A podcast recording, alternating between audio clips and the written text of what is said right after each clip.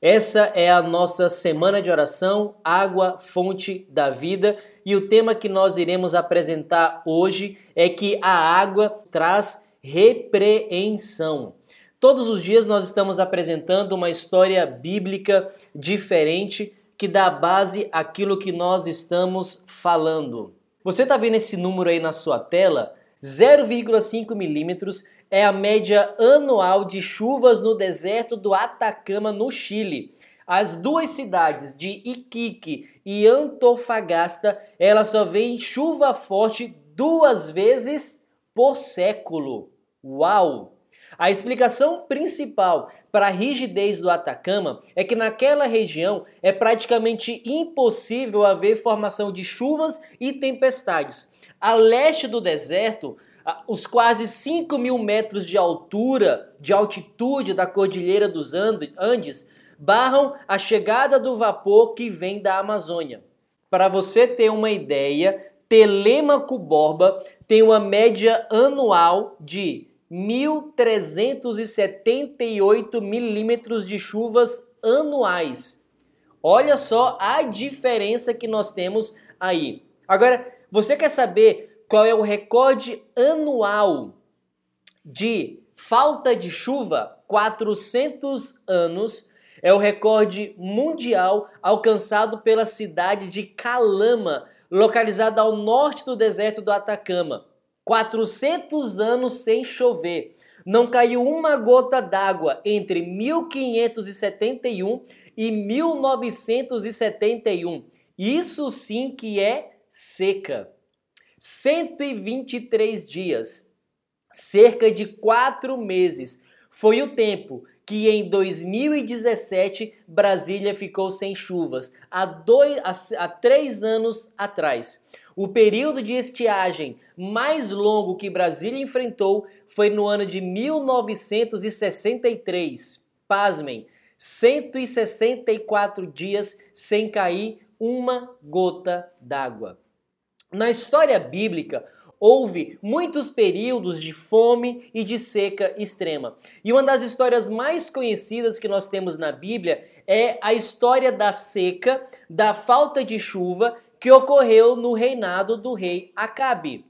1 Reis capítulo 17, no verso 1, tão certo como vive o Senhor, o Deus de Israel, a quem sirvo, não haverá orvalho nem chuva durante os próximos anos. A água é extremamente essencial para que haja vida. A semana de oração, o título é Água, fonte de vida. Água é necessária para que nós possamos sobreviver, para que nós possamos tomar banho, para que nós possamos fazer as nossas refeições. A água ela é extremamente importante para que se possa plantar. Como que alguém pode viver sem água? Capítulo 11, dos versos 13 até os versos 17, Deus, antes do povo entrar na terra prometida, ele fez uma aliança com os israelitas para que eles pudessem viver bem.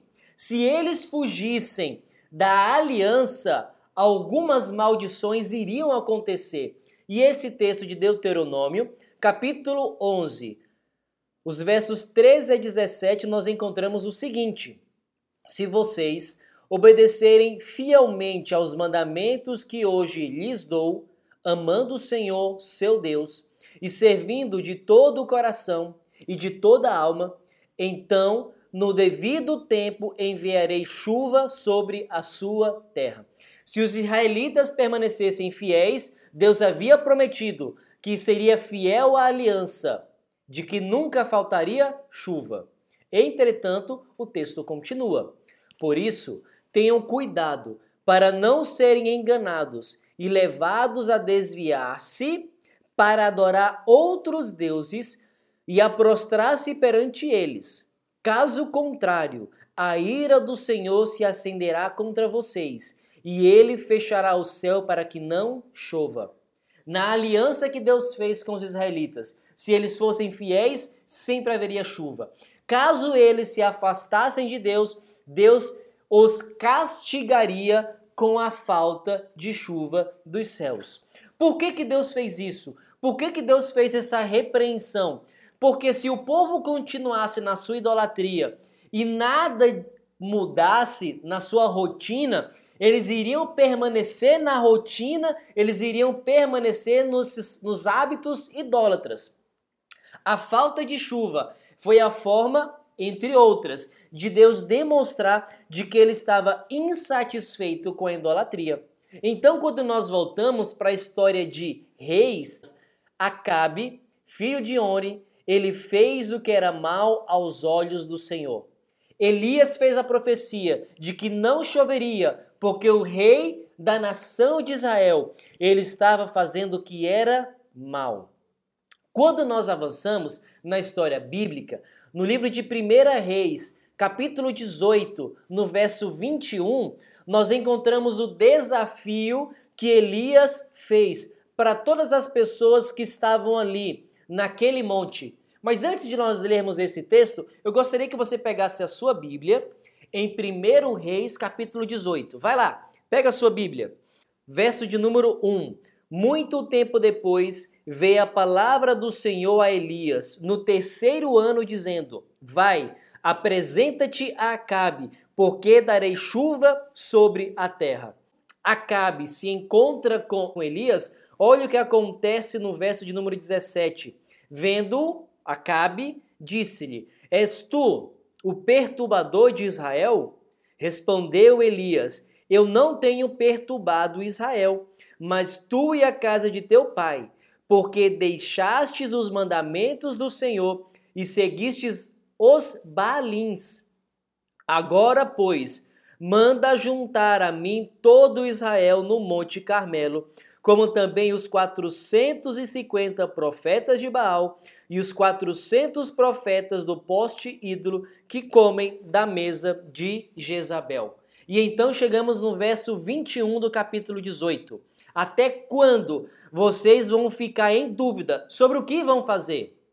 Se o Senhor é Deus, adorem o Senhor. Mas se Baal é Deus, adorem Baal. Porém, o povo não respondeu nada. Elias, neste texto, ele deixou muito claro de que Deus estava insatisfeito com os caminhos maus que tanto o rei de Israel quanto os israelitas estavam vivendo. Três anos e meio, de acordo com Lucas capítulo 4, verso 25, foi o tempo que Israel ficou sem chuva. Por que, que a repreensão foi tão dura de Deus para o povo e também para o rei. Sabe por quê? Porque sem repreensão nós permanecemos na ilusão. Deus, ele nos tira algo que é valioso para que nós retornemos ao que é essencial. Repreender é reprovar, é censurar alguém por algo. Naquele momento da história de Israel, o povo precisava ser repreendido para que eles saíssem da ilusão. E qual era a ilusão que eles estavam vivendo? Que adorando a Baal, que adorando aos outros deuses, eles seriam felizes, eles teriam as suas necessidades atendidas. Sabe, quando a história bíblica avança, a chuva e a água foram retiradas dos israelitas. Sabe por quê? Com o objetivo de redirecionar a visão dos israelitas que foi distorcida pelas ilusões.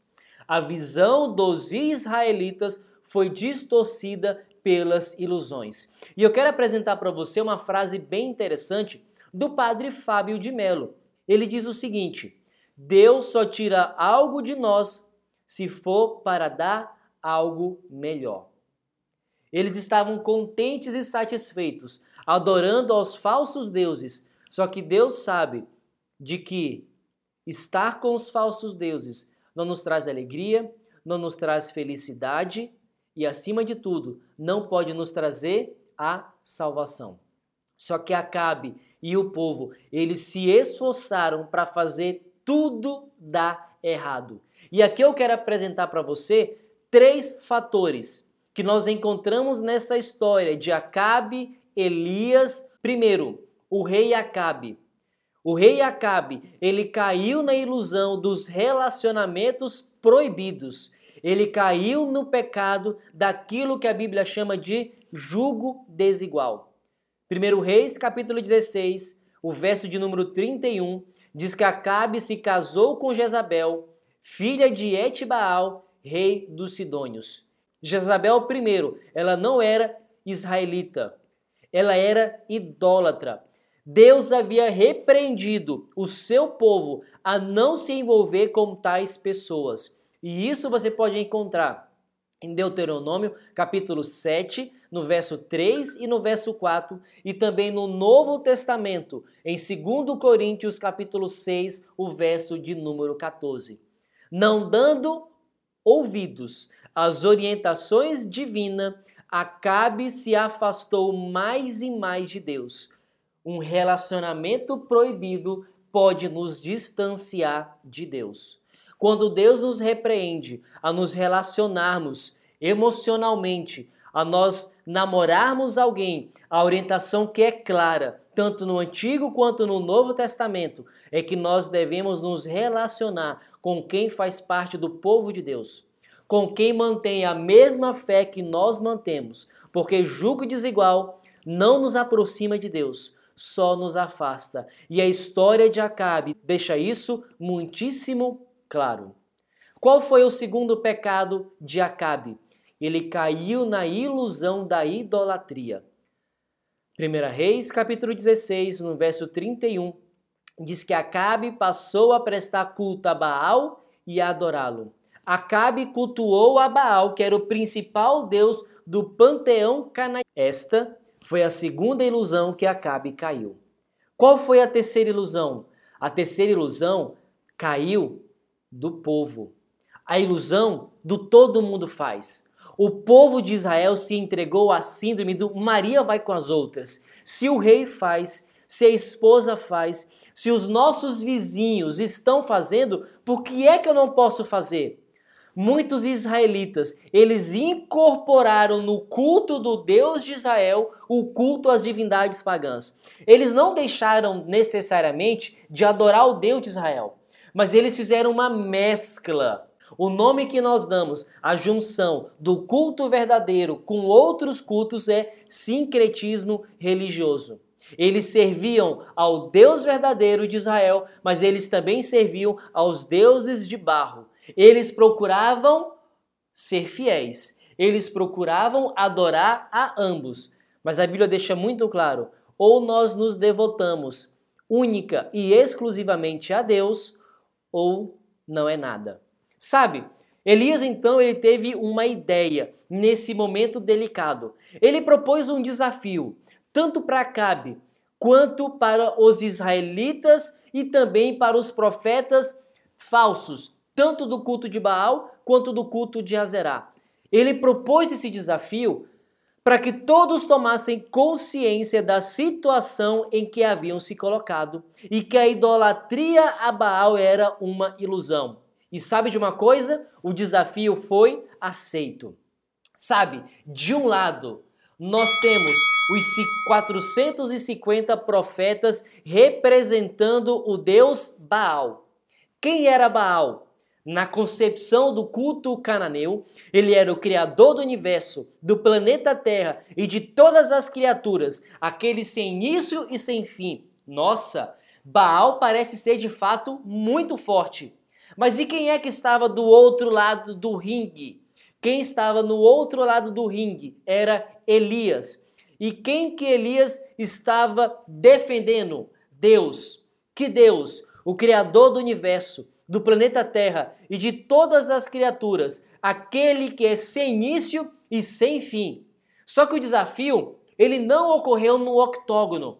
O desafio ocorreu no Monte Carmelo. Quem era a plateia que estava vendo todo aquele desafio? Eram os israelitas. E os israelitas estavam fazendo a sua aposta para saber quem seria o grande vencedor. O vencedor, ele não receberia como prêmio o cinturão dos pesos pesados. O vencedor desse desafio, ele receberia a certeza de que era o único digno de adoração. O desafio foi feito. Aquele que fizesse descer fogo cair do céu seria o grande vencedor. Se você tivesse ali presente, vendo todo aquele contexto, Baal de um lado, os 450 profetas de Baal do outro, Elias, Acabe, pergunto, quem que você escolheria? Você está vendo aí na sua tela a escolha que algumas pessoas fazem quando estão jogando jogos de luta. Nós escolhemos um personagem. Nós queremos sempre escolher o personagem que é mais forte. Quem é que você escolheria? De que lado do desafio você se encontraria? Você estaria do lado de Elias e de Deus? Ou você estaria ao lado dos 450 profetas ou do lado de Baal? Quem que você escolheria? Sabe o que é engraçado? A luta terminou no primeiro round. Abra sua Bíblia novamente no livro aí de 1 Reis, capítulo 18, a partir do verso de número 23. Olha o que, que aconteceu. Deixe-nos, pois, dois novilhos Escolham eles para si um dos novilhos e, dividindo em pedaços, o ponham sobre a lenha, porém não lhe metam fogo. Eu prepararei o outro novilho e o porei sobre a lenha e não lhe meterei fogo. Então invocai o nome de vosso Deus e eu invocarei o nome do Senhor. E há de ser que o Deus que responder por fogo, esse é que é Deus. E todo o povo respondeu e disse: É boa esta palavra. Esse foi o desafio proposto por Elias. E então nós entramos no primeiro round, verso de número 25. Disse Elias aos profetas de Baal: Escolhei para vós outros um dos novilhos, e preparai o primeiro, porque sois muitos. Invocai o nome do vosso Deus, e não lhe metais fogo tomaram o novilho que lhes fora dado, prepararam-no e invocaram o nome de Baal desde a manhã até o meio-dia, dizendo: Ah, Baal, responde-nos. Porém, não havia uma voz que respondesse, e manquejando, se movimentavam ao redor do altar que tinham feito. Os profetas de Baal fizeram tudo aquilo que eles podiam. Eles deram pulo, eles se, eles se cortaram, eles fizeram de tudo. Mas Baal não respondeu de forma nenhuma. Não caiu fogo do céu. Elias, ao contrário, ele agiu de uma forma totalmente diferente. Ele preparou um altar, pediu que derramassem água sobre aquelas pedras e que o novilho também estava ali em cima daquelas pedras, em cima do altar. E Elias então faz o seguinte, verso de número 36. No devido tempo, para se apresentar as ofertas de manjares, aproximou-se o profeta Elias e disse: Ó Senhor Deus de Abraão, de Isaque e de Israel, e que eu sou o teu servo, e que segundo a tua palavra fiz todas essas coisas. Responde-me, Senhor, responde-me, para que este povo saiba que tu, Senhor, és Deus e que a ti fizeste retroceder o coração deles. Verso 38. Então caiu fogo do Senhor e consumiu o holocausto, e a lenha, e as pedras, e a terra, e ainda lambeu a água que estava no rego. Elias, ao contrário dos profetas de Baal, ele, com uma oração simples, mas muito poderosa, fez fogo cair do céu. Deus respondeu a sua oração. Após esse episódio, em 1 Reis, capítulo 18, no verso de número 45, diz que dentro em pouco os céus se enegreceram com nuvens e vento, e caiu grande chuva. Acabe subiu ao carro e foi para Jezreel.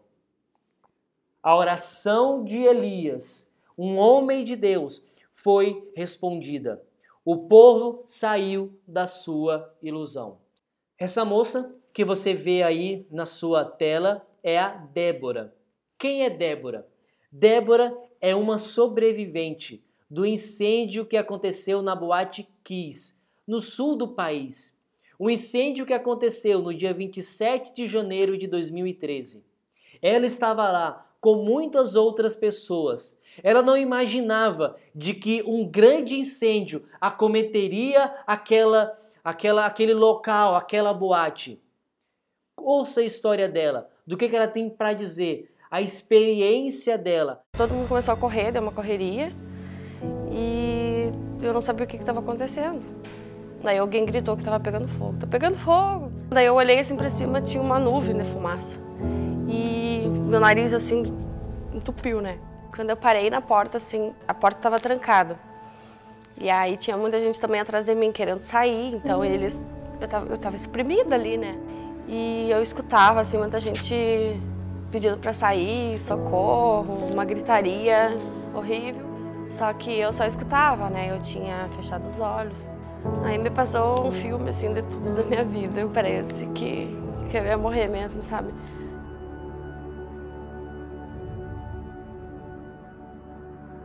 Eu lembrei de, dos meus pais comigo, que eu não devia ter ido, eu devia ter orado mais, porque eu deixei me levar, sabe?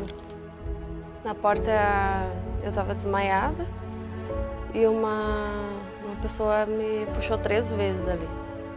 Me puxou uma vez, eu me acordei, enxerguei o símbolo do mercado que tinha na frente.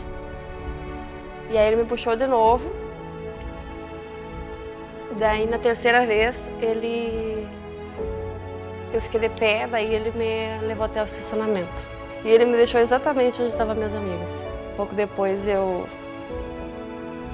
eu tive uma parada cardiorrespiratória e uma delas me reanimou.